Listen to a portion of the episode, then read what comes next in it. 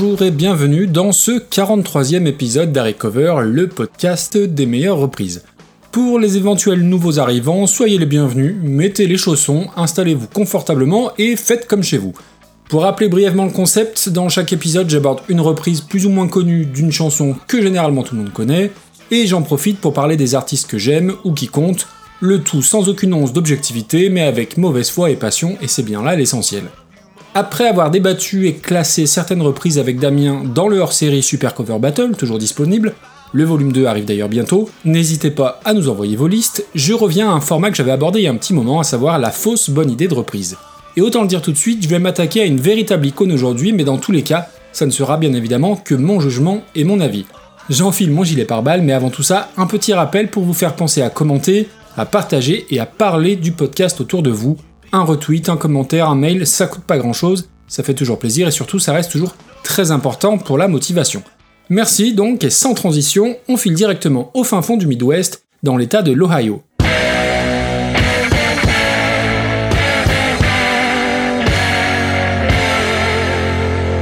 Pour la version originale, direction Akron donc dans l'Ohio pour parler des Black Keys. J'en ai déjà parlé dans un épisode assez récent, le numéro 36 pour être précis, et qui les voyait reprendre She Said, She Said des Beatles. Je ne vais donc pas me répéter sur ce que j'ai dit à leur sujet, mais avant de vous rediffuser un bout de la chanson originale, je vais m'attarder brièvement sur Dan Auerbach, son chanteur, guitariste et leader. Dan Auerbach est devenu au fil du temps et au fil des succès des Black Keys un compositeur et un producteur très courtisé. On l'a retrouvé aux manettes, entre autres, de Radio Moscow, formidable groupe dont il faudra que je parle un jour d'ailleurs, mais aussi d'artistes plus inattendus, comme Lana Del Rey, dont il a produit l'album Ultraviolence en 2014. Mais bien au-delà des Black Keys, qui si vous avez écouté l'épisode 38 m'ont largement déçu sur leurs derniers albums, il est un musicien très accompli, que ce soit en solo ou sur ses projets annexes. Si on regarde ça de façon chronologique, son premier album solo remonte à 2009, une année qui avait été très productive pour lui et Patrick Carney, l'autre moitié des Black Keys, avec leur participation au projet Black Rock, un album en collaboration avec des artistes hip-hop, dont entre autres un membre de A Tribe Called Quest, mais aussi Mos Def.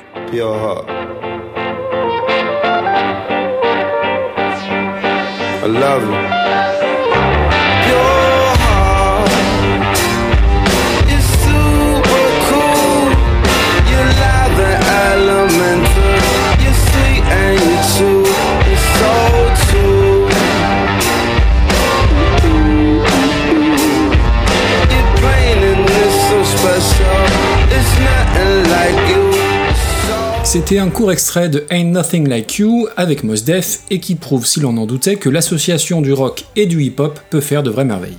S'ensuivent ensuite trois albums avec les Black Brothers, El Camino et Turn Blue, mais cela j'en ai déjà parlé la dernière fois, donc je n'y reviens pas.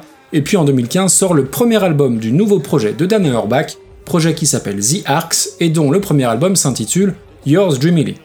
Pour cet album, Dan Auerbach va s'entourer de musiciens de renom de la scène soul, Nick Moffshon, bassiste de la regrettée Amy Winehouse, Robert Steinway, batteur de feu Sharon Jones, mais aussi de quelques cuivres et des mariachis pour nous proposer un album très américain et qui parvient à être à la fois soul, à la fois rock and roll dans l'esprit, avec des morceaux parfois très tarantinesques dans leur atmosphère.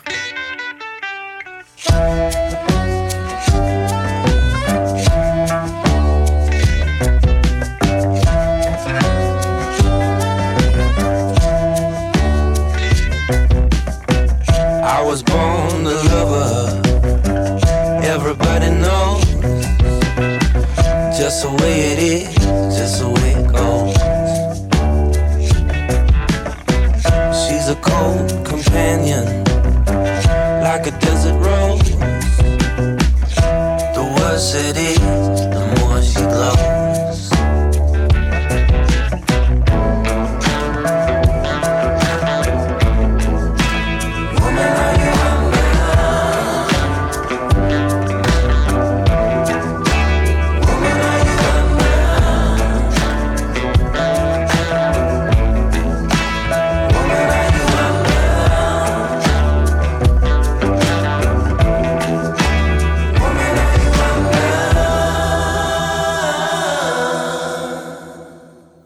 D'entendre un extrait de Cold Companion sur l'excellent Yours Dreamily, premier album de The Arcs. C'est vraiment un disque que je recommande, qui est passé un petit peu inaperçu à l'époque, mais qui mérite selon moi bien plus d'attention que les derniers Black Keys.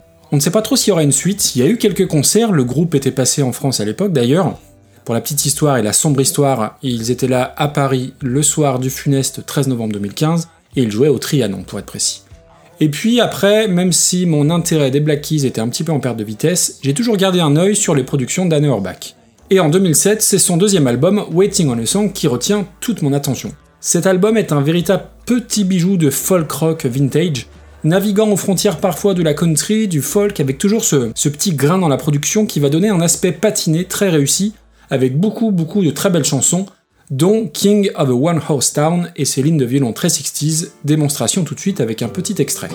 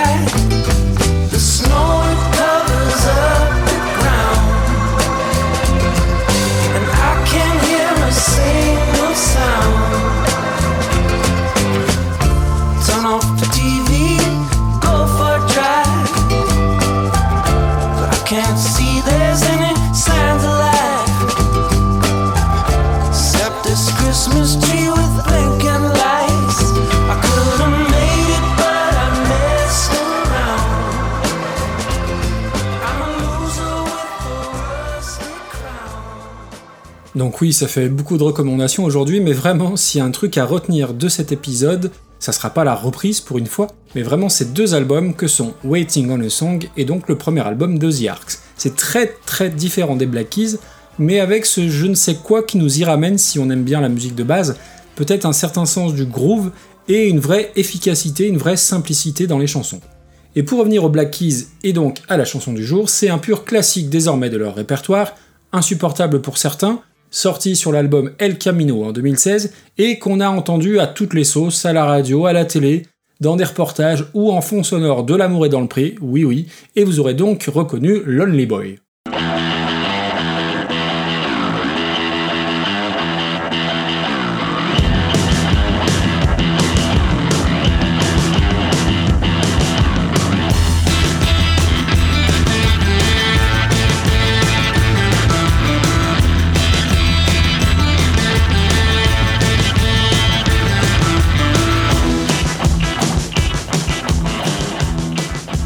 Bon, j'arrête là, hein. inutile de la passer en entier, à moins d'avoir vécu dans une grotte lors des 4 dernières années, impossible d'être passé à côté. Et je disais juste avant que c'est une chanson qu'on avait entendue à toutes les sauces, et bien la sauce que je vais vous proposer aujourd'hui, elle est un petit peu ratée. Ou si elle n'est pas complètement ratée, elle est affreusement inutile, et pourtant, elle est chantée par une icône, presque intouchable, et qui répond au nom de James Newell Osterberg Jr.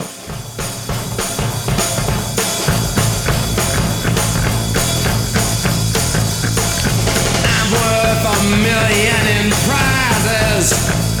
Oh, in a torture film, drive a GTO, wear a uniform, a line of government loan. I'm worth a million in prizes. Yeah, I'm through with sleeping.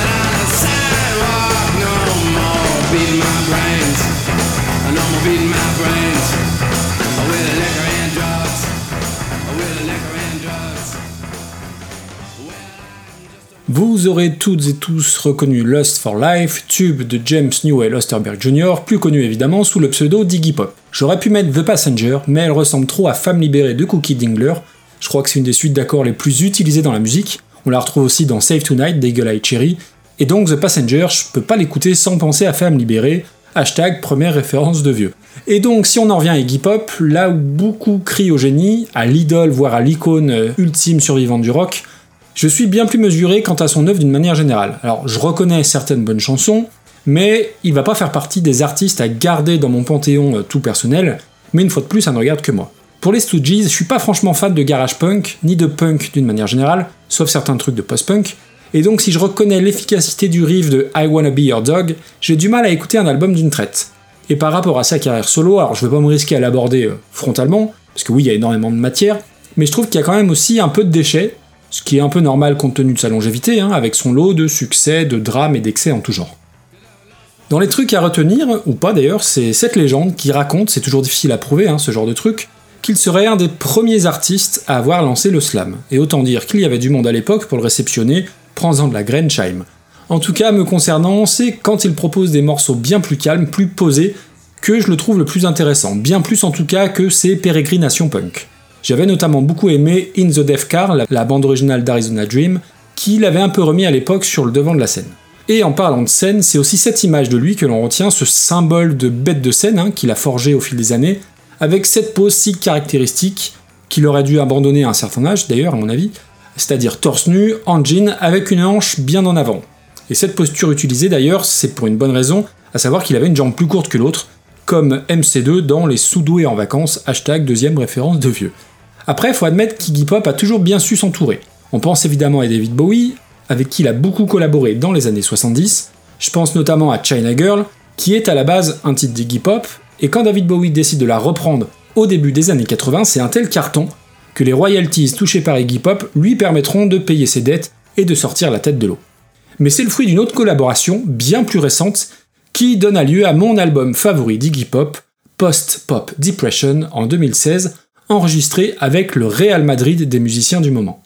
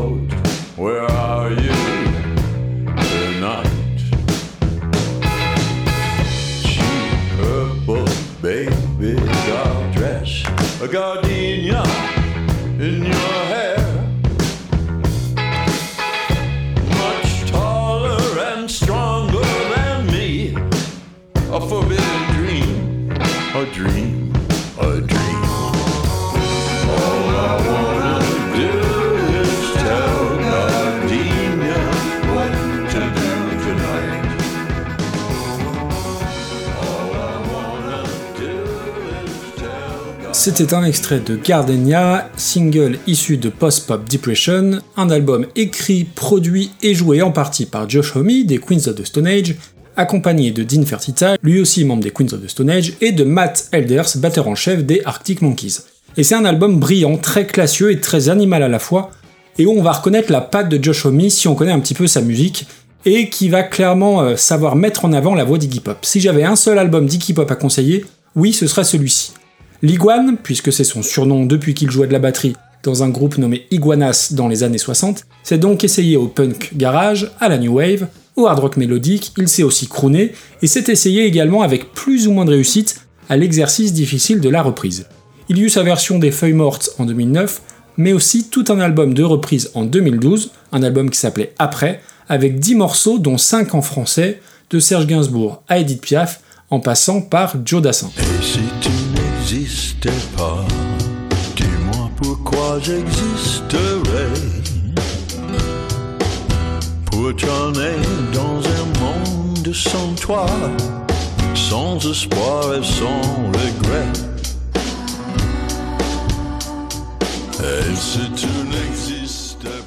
Bon, voilà, je vous avais prévenu, hein, le résultat est pour le moins euh, particulier. Évidemment, ça fonctionne un peu mieux sur les titres en anglais, mais on va dire qu'il faut saluer la démarche.